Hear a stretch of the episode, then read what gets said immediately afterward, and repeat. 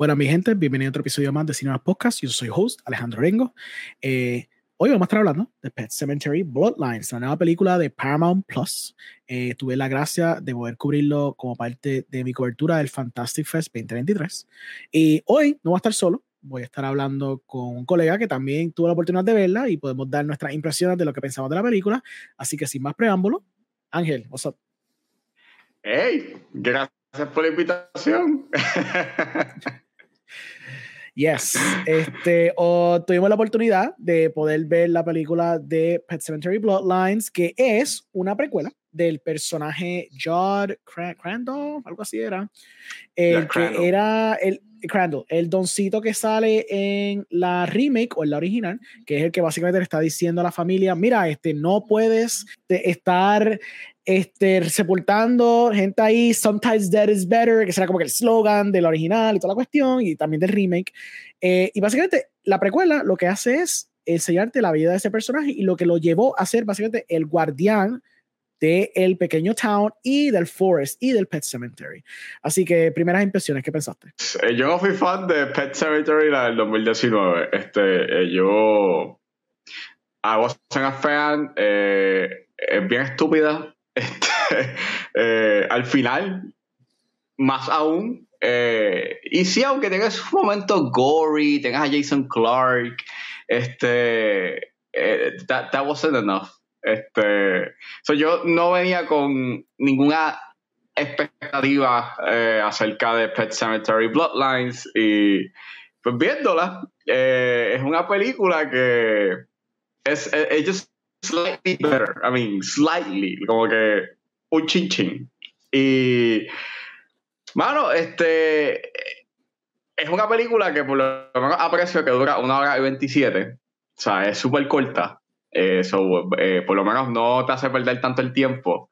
Y tiene su momento gory en un momento gory, este, no son los más wow, pero por lo menos como que, ah, contra, mira, efectos prácticos. Alguien, este, alguien, este, yo, eh, decidió, eh, pues, esmerarse y hacer, pues, eh, un, un, un, perros y organs, you know, este, props de organs y toda la cosa, y un poquito de fake blood. Y, y, y, y también tienes un poquito de gore en CGI que no se ve muy bien, pero, por lo menos hay gore, hay gore. Y tienes a Pam Greer y a David Duchovny. Aunque ellos no aparecen mucho en la película, este, there, aunque pudiste haber hecho mucho más. Básicamente, esta película fue, it's really stupid, really stupid, más al final también, pero hay momentos hay funny en ella. Pues fíjate, yo vi.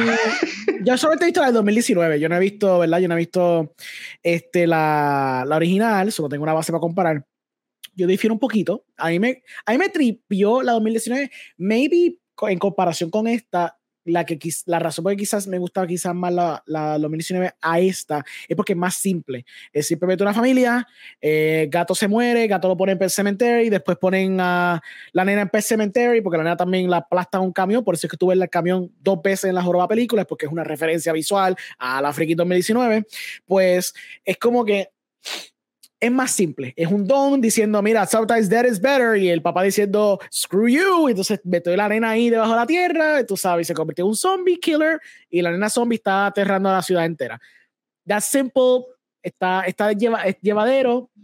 Pero en cuestión a esta, el problema es que no te importan los personajes, no te importan los personajes porque la película no hace un buen trabajo para establecerte los personajes debidamente. Tú sabes, tú tienes que entender que hay una relación entre tres amigos, uno de ellos se fue a la guerra, el otro no tuvo la guerra también, pero se logró escapar porque Daddy's money paid for it, pero el otro tuvo que sufrir los PTSD, básicamente murió en la guerra. Y entonces tienes otro muchacho que es como que un quedado. Esos son los tres amigos que se habían roto por la cuestión de la guerra, la guerra de Vietnam en este caso. Entonces, la película trata de representarte hasta cierto punto quizás hasta el PTSD de, de Timmy a través de él estando aterrando la ciudad entera, porque como él fue revivido del Pet Cemetery, pues, obviamente eso implica que él no viene de la misma forma que entró, él viene un poquito twisted, un poquito diferente, lo cual quizás puede dar una alegoría a lo que es PTSD, como el PTSD te transforma, porque vas por una transformación completa. I get the idea. Eso soy yo dándole mucho crédito a la película porque la película does not do the work para llevarte a esa premisa que yo te estoy tirando. Pero entiendo lo que está tratando de hacer. Lo que pasa es que no lo logra. Encima de eso, es una película que se reguinda mucho de la amistad de estos tres muchachos, pero como no estableciste nada, excepto una foto a mitad de película y a lo último te dan quick flashes de su relación, se te hace bien difícil empatizar y tú entender el struggle. Si hubieran tomado una ruta similar a la de It, o, Stranger Things, donde hace un poquito ese legwork de darte estos character moments para tú poder interesarte en estos personajes, quizás hubiera entonces dado un mejor resultado a la película y te hubiera hecho este, querer querer estos personajes, creerte estos personajes y entender la relación entre ellos. Pero como resultado es como tú dices, hay momentos sort of cool, hay gore que está cool, excepto cuando el gore es CGI que se ve horrible. Eh, está un poquito el backstory del Pet Cemetery because they go to the 1600s y, y explica un poquito más del lore, eh, pero realmente falla en muchos, muchos aspectos. La, es todo reliant en muchos jump scares, es bien trillado en ese aspecto. Eh, tienes a gente como Pam Greer, que está cool, ¿verdad? Es que está ahí, pero son como que call, eh, este, como que shout outs a quizás mejores películas o mejores, mejores performances que han hecho estos, estos actores. Este, pero aquí it ain't it. Como que no, no funcionan mucho estos elementos, la tensión no está y ah, se te hace bien difícil justificar, especialmente que esté en una plataforma específica como Paramount Plus, no se justifica su existencia porque tendrás que venderte en ese streaming service, si es que lo tiene, tendrás que comprarlo solamente por una película que en su esencia es una precuela bien mediocre y se nota que era más un studio thing porque la primera fue relativamente exitosa y eso fue lo que resultó que sacaran esta precuela. Yeah, yo I agree. Esta película, yo creo que se hubiese beneficiado bastante si tuvieses tenido este un poquito más de la relación de ellos. Porque el problema está en que esta película eh, te presenta las interacciones del pasado que han tenido estos tres amigos a través de flashbacks, así, así al estilo Hallmark, pero no tienen más nada. Entonces, este, no hay diálogo tampoco. So, lo único que maybe tú, tú pudiste haber utilizado para darle desarrollo, pues tampoco es mucho sea, son dos, tres flashbacks y ya. Eh, y están como que esparcidos durante la película. Y es como que, ¿no? Entonces, entonces, el backstory que tiene de lo del Lotlo y del pueblo es como que eso yo se lo hubiese dado a Pam Greer, que hubiese utilizado eso para darle más screen time, porque en la escena donde te lo presentan es como, oh, eh, persona random que está para darle eh, información al personaje principal y que I don't care, pero está ahí. Y, y me está dando ahí exposición y es como entonces, no, en verdad, this movie is so, so dumb. Y, y más al final, like, al final, like, es, que, es que, es que está, es que es risiblemente estúpido. Que es como, wow. Y entonces pasan cosas al final que tú piensas que va a haber como que un tipo de payoff, pero no hay un payoff. Literalmente, este, eso pasa. And that's it, pasó. Y, y yo, yo, yo, yo, yo más que era como para dar un poquito más de, de para, para fill the time a little bit, porque pues volvemos, a esta película dura like una hora y 27, so eh, si, si tú sacas una, una otra cosa, fácilmente tú puedes llegar como que a la hora y 20 y cuidado. So, yeah, like esta película es hace el bare minimum y, y, y verá, para verla you de fondo funciona, pero más allá de eso, eh, si tú la quieres ver porque, qué sé yo, este, piensas que va a ser una buena película, pues no, it's, it's not gonna be. Esta, es, esta no es esta película. Claro, y esta película es, ah, como mencionamos, una precuela, una precuela de Pet Cemetery, es una precuela que no tiene un libro, so la directora tuvo que hacer un poquito más de legwork, cogiendo lo poco que tiene el personaje de Judd en, en, la novela original y en la película y con eso trazar una narrativa completa de qué fue lo que quizás le pasó a él en los 70, 60, whatever, para justificar el por qué él tiene ese miedo al Pet Cemetery. Pero just no, no te llena de ese dread que él, que se representa después cuando está mayor. No, no, no, tú no lo sientes. Tú sientes que le pasó muchas cosas, que sí, hay que ser traumático, pero to what cost, you know? Fíjate, ¿qué tú piensas de las actuaciones de, de, de, de Jed, Jed joven? He's just like the white savior dude. Él no, no tiene personalidad, no tiene dinamismo. It's just like, it's, it's just there, tú sabes. Él está ahí para go through the motions. Y yo te mencioné esto para que la gente sepa. Yo me fui blind, yo sabía que esto era una película de Cemetery, ni sabía que era una secuela, ni sabía si era una precuela, no sabía qué era. Cuando lo vi que está ambientado en el pasado, yo dije, ok, pues esto es una precuela obligado. Pero yo no pensé que estaba conectado a la película. Hasta el final, cuando le está dando el monólogo, and maybe it's because I'm ridiculously stupid y yo no estoy tan aferrado a estas películas ni a este mundo de Stephen King. Pero cuando se acaba, yo me quedé como que, wait, is this supposed to be the old guy? Eso es cuando hago el, bare minimum research que maybe I should have done, pero quería ir blind, era, quería ir blind, no quería como que limpiarme ni con ni siquiera la trama. Y lo hice con muchas de estas películas del festival. Cuando veo que es la historia del George joven, yo dije, really? So this is the thing that traumatized him? Like they should have worked on this way more de lo que terminaron haciendo, porque como que sí, tienes el trauma de que tu amigo, la cual no me importa, pues sí, le pasó todo esto y qué sé yo, y quizá el, pa el pai de Timmy esté una contigo porque tú tienes cierto privilegio, que pudiste escaparte del inevitablemente trauma que va a causarte la guerra, pero son cosas que son dichas, pero no se sienten, no se ven expresadas, no se ven expresadas en la actuación, en las emociones, en un demonio. Entonces el muchacho él existe, él, simplemente existe. Él no tiene quizás hasta, dare I say, ese gravitas que tenía este, el que lo había hecho originalmente, que era, Ay, John este, Lithgow. John Lithgow, exacto. Mira, y John Lithgow John Lithgow, ¿me entiendes? Que no todo el mundo va a ser John Lithgow. Pero ni siquiera, he, was even, he wasn't even channeling that energy. Es como que, it was just a kid que le pasa estas cosas y a lo último él, él da este monólogo con gravitas de que mira, that's why I'm staying here porque someone needs to watch over el Pet Cemetery, pero es como que it's a little too late, like I don't care, qué bueno que te pasó todo esto, no me importa porque no, no se justificó en toda la película esto, es como tú dices también, y ese es el punto final. La película dura una hora, y media. Y es verdad, si tú le empiezas a cortar cosas, ni siquiera cortaba como película, debería ser un mediometraje a este punto, porque le puedes quitar cosas a esta película. Esta película pads out su tiempo en boberías, cuando ese mismo tiempo lo pudieran haber usado para flechar estos personajes. Dame, yo especulando, dame ese primer acto que sea ellos, los tres, los tres hangueando, los tres están amigos. De pronto eh, pasa un poquito de tiempo, ellos se están despidiendo porque los dos de ellos tienen que irse a la guerra. De pronto pasa un tiempo, el otro regresó y entonces él está viendo que la ciudad como que, no, al John no lo ven como un héroe porque él regresó, como que se escapó de, de sus duties como soldado. Que yo sé que para esos tiempos había un estigma con ese tipo de cosas, especialmente en un small town, because you're, you're a hero, you're supposed to fight for your country. Y si tú regresas con your tail between your legs, todo el mundo te puede mirar hasta cierto mal. ¿Dónde está ese tipo de exploración? No está. De pronto el otro hijo se muere. Eso estaría cool ver después como que el grief del muchacho decir, coño, se murió el pana, que sigue carajo, o, o él asume, porque quizás no se sabía, creo que la película te va que él no sabía que se murió, él piensa que regresó y punto era el papá que lo mantuvo en secreto, pero quizás tiene una, una, escena donde te enseñe el papá grieving porque el hijo se le murió, de pronto el hijo se lo llevan a su casa, de pronto él está pensando en el pet cemetery, quizás hay un flashback de cuando todos esos padres eran jóvenes, eran del pet cemetery, él viene con su santa calma un día por la noche, lo tira ahí, que sé yo que con la esperanza de que va a tener a su hijo otra vez.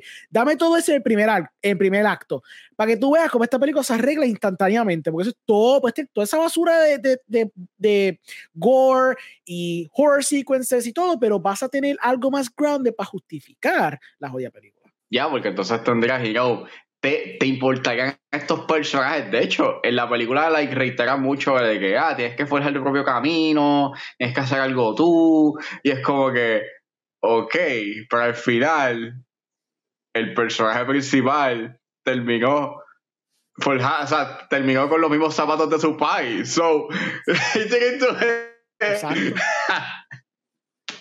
What's the point? El point es que necesitamos conectarlo a la original, eso es todo.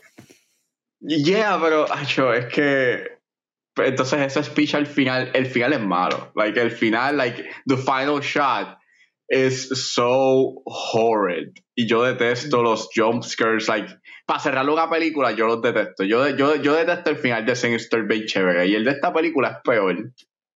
Me pones el pones el truck ese ahí. el tro está porque como estaba en la otra, y eso, eso es de las pocas cosas que la gente se acuerda memorable de la película, es el camión corriendo y todo el mundo asustándose. Pues they were like, we need to connect it, porque I guess the pet cemetery is not enough. You literally need un camión randomly pasando para que te acuerdes, ah, verdad, esto es con la otra. not, not like it's in the title, and we see the stupid pet cemetery. No, no, we also need el estúpido camión. Which is, which is stupid. Like, lo dice el título. Like, si tú, tú, estás consciente que tú vas a ver una película de Pet Cemetery. O sea, no, no, entiendo esa reincorporación. Es más, esta película, like, no me molestó como me molestó el remake del 2019, pero es una película que el bare minimum. Esto claramente lo hicieron para Paramount Plus. Este, eh, si esto hubiese salido en cine, hubiese sido un flop asqueroso. Este, absurdo. O sea. Eh, y pues, básicamente, este. Hay cosas que pues aprecio como que pues, qué bueno que está Pam Grier aquí. O sea, por lo menos este, cogió un cheque ahí, eh, por lo menos este la pasó bien, maybe con el cast de la cosa, pero el producto final fue disappointing, noise, es puro ruido. Yo me puse a checar ahora mismo porque dijiste un buen punto de que. Yo, y eso fue lo que discutimos, como que es muy probable que, que flopearía si hubiera sido en el cine, pero yo me puse a ver un momentito aquí como que los top grossings de horror el 2023. Claro, esto es doméstico, esto no es internacional, pero aquí está Scream 6, está Megan, Insidious The Red Door, me acuerdo que hizo par de chavo. Non 2, tengo entendido que ya creo que cruzó 200 millones internacionalmente. Eh, The Evil Dead Rise, está Talk to Me, hasta The Last Voyage of Demeter Sí, eso hizo 13 millones, que es verdad, eso está bastante bajito, pero yo creo que internacionalmente hizo par de chavos. No sé si justifica el budget que quizá hubiera tenido la película, pero es algo curioso porque es verdad, nosotros decimos que probablemente hubiera flopeado, y es verdad, probablemente hubiera flopeado, pero es interesante como cosas como hasta The Non, que ahí tú te pones a pensar, es The Non, porque yo tengo entendido que la The Non 2 es malísima, tengo entendido, no sé, yo no la he visto, pero tengo entendido que es horrible, pero se me hace pensar, do people quieren simplemente ver películas de horror porque they just generally gravitate a ese género o hay cosas como por ejemplo The Non que quizás tiene una fanaticada porque la primera de Non la gente le tripió por los memes o porque salió en Conjuring, qué sé yo. Like, ¿Qué tú piensas de eso? Eh, yo he escuchado gente que dice que este año ha estado como medio scarce o por lo menos muy underwhelming en términos del horror. Este, yo pienso que pues el, el es un género que en términos de taquilla siempre va como que a apelar a la gente, y no, o sea, obviamente este eh, un público más joven eh, se va como que a, se, va a ver como que un poco más dirigido a ver estas películas por el uh wow eh, I, I, want to be scared este so tienes como que eso you know el género tiene eso a su favor, al igual que pues tenga como que ya una fanática de base, ya sea por la propiedad intelectual, digamos, si es algo reconocido o si es algo que está causando un cierto tipo de revuelo, como algo como Talk to Me, que sorprendentemente eh, se convirtió, es una de las películas más, más taquilleras de A24, por lo menos dentro del aspecto de horror, este año. So, es algo que yo siempre lo veo como un género que no matter what, si causa algún, algún cierto tipo de ruido, es gonna make money. Pero ya de por sí, como pues es un género que se establece por, por, por ya que tú puedes esperar un cierto tipo de, de, expectativa, y en términos de que me, maybe la voy a pasar bien porque me va a asustar o porque va a tener algo bastante trippy en términos de su gore, pues básicamente pues lo veo como algo bastante fácil para que, una, para un proyecto de esa índole haga chavo. Este año diría que han habido cosas muy buenas. Like, pienso que Talk to Me, Evil Dead Rise son películas que están tremendas. Este, so, no diría que este año ha estado como que completely scarce. Han, habido cosas X que Alejandro la vio, que me, me dijo que está pretty good. Yeah pretty good, pretty good. Hay par de cositas. Eso está, I agree contigo. Scream 6 está fine, pero ya cosas como lo que Evil Dead, no he visto Talk to Me, que eso sí tengo que verla. Bo is Afraid, Infinity Pool. Hay, tengo, tengo entendido que Skin Marine también está cool en cuestión de horror.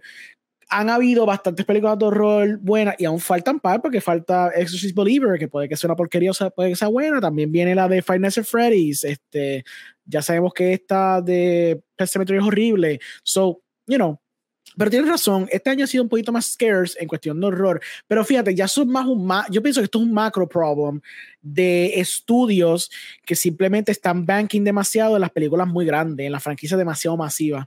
Incluso hasta cuando hablamos de cosas como Evil Dead Rise, en el caso que Evil Dead Rise existe, es porque eh, Warner Bros. estaba buscando en su vault de franquicia y dijo, pues, we need a horror movie. ¿Qué vamos a hacer? Pues, we have Evil Dead, we have The Nun. Ok, pues vamos a hacer ambas. ¿Me entiendes? Pero no, they're not como que gunning for original stuff, ¿no? Como pasó como el año pasado, que estuvo la Smile, estuvo la de Barbarian, por ejemplo, que eso eran más eh, conceptos originales, con presupuestos bajitos, eh, para hacer un profit mayor.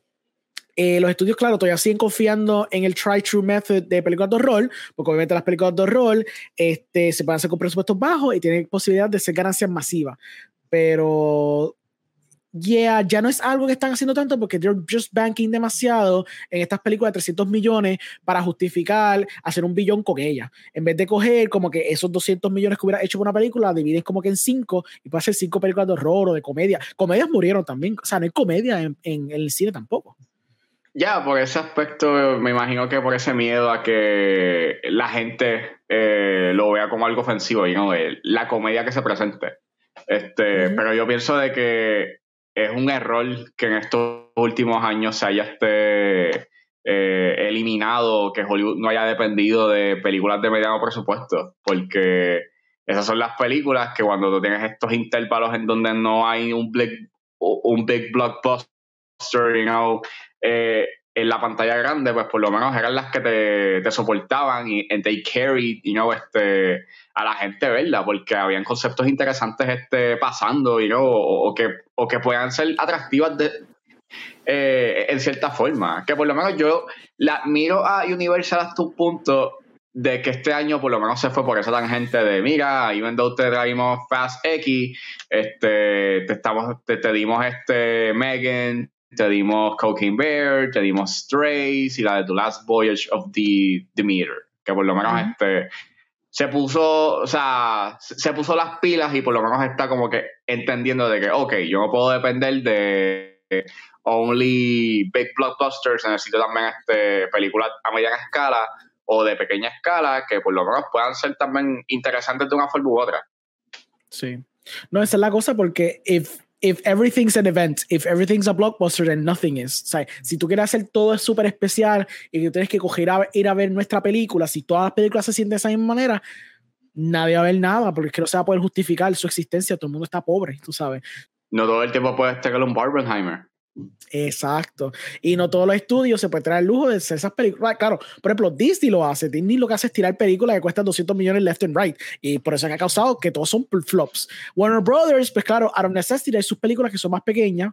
Este, claro, tienen su películas de 200, 300 millones, pero también por lo menos optan por hacer películas más pequeñas, porque por ejemplo Barbie fue 100 millones. At were smart about that, claro. Pero antes le un montón de, de marketing este, money behind it. Pero es una película que tiene un presupuesto módico. Este, y como resultado, es un profit bastante grande.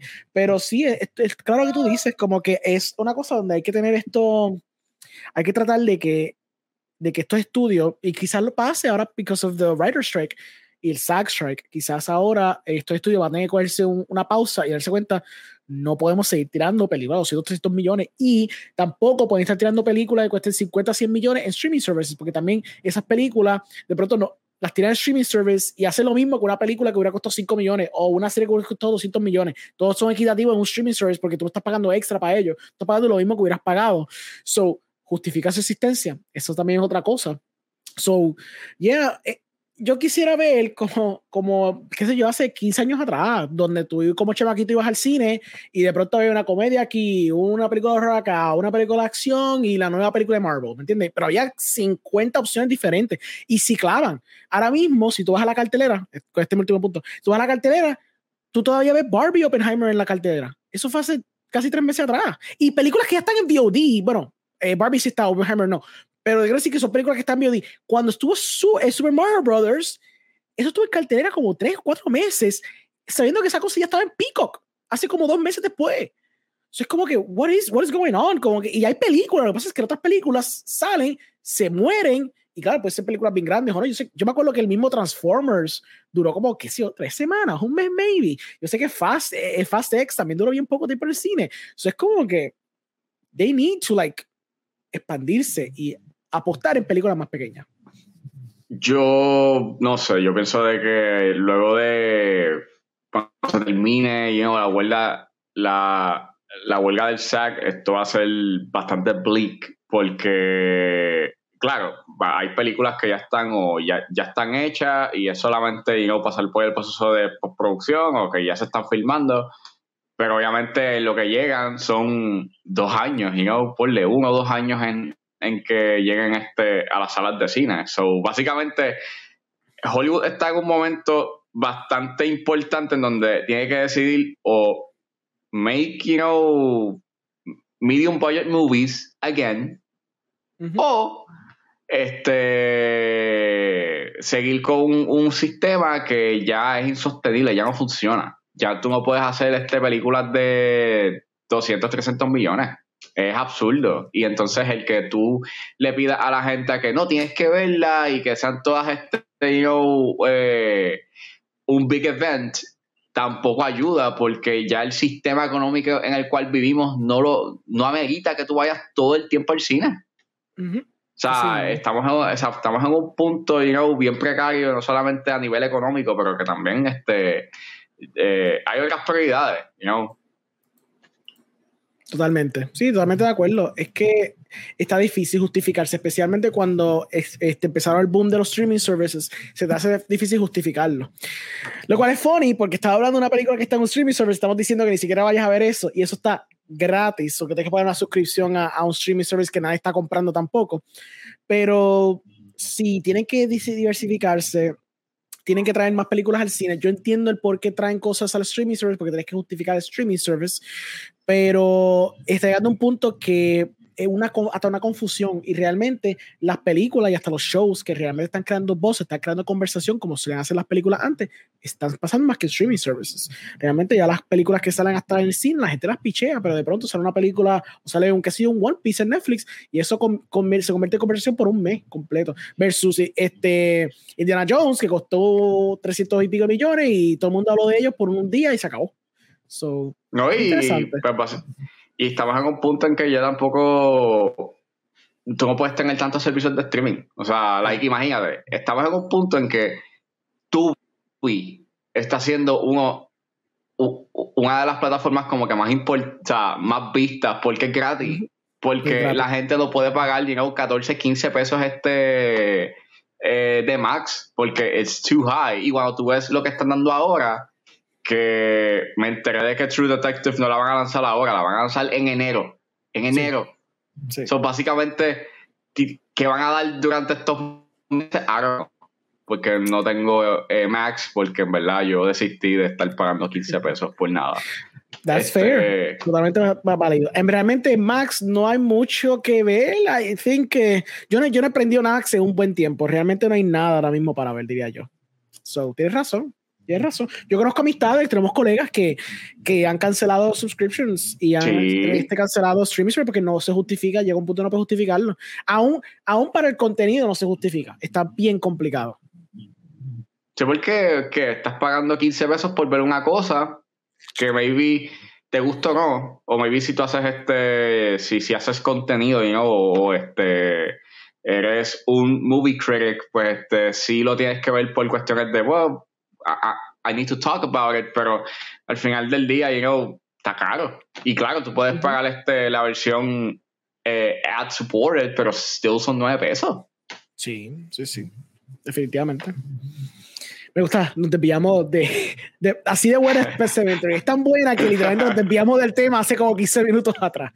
Así que, pues nada. la conversación, la conversación estaba más interesante la de, la de los servicios de streaming Sí, that's, mira, that's how good Pet Cemetery is. O sea, yo, mira, si te gusta el lore, si te gusta el lore de Pet Cemetery, si te gustan los trabajos de Stephen King, I think que le puedes sacar el jugo, sinceramente. Pero de lo contrario, si tú no tienes ninguna conexión emocional o por lo menos un leve interés, porque ya sea aquí en la remake o la original original, no amerita esto, realmente vas a estar perdiendo tu tiempo y hay más películas de horror que puedes estar viendo, créeme, so I wouldn't recommend. Vean Evil Dead, vean Talk to, Talk to Me. Esas son, dos, esas son dos películas que están más buenas que Evil Dead. I mean, que, que, que, que Pet Cemetery. Que Pet Cemetery, ya, definitivamente. I, I, can vouch. En verdad que sí. Hay, hay buenas películas en este mismo año que puedes ver que están infinitamente mejor. So, yeah. Eh, nada, Ángel, ¿dónde la gente te puede conseguir? Pues nada, me pueden conseguir en Facebook, Twitter e Instagram con Javes.pr. Eh, me pueden buscar en su proveedor de podcast favorito, como dije aquí, con el Serrano. Y nuevamente, vean Evil Dead o Talk to Me. Eh, si van a ver Pet Cemetery, verá de fondo haz otra cosa mientras estás este, tienes prendido el televisor con, con Pet Cemetery Bloodlines. Definitivamente. Alar, ponte a ver, qué sé yo, Megan me han dicho que está cool, ponte a ver Soe, que Soe que está bastante cool.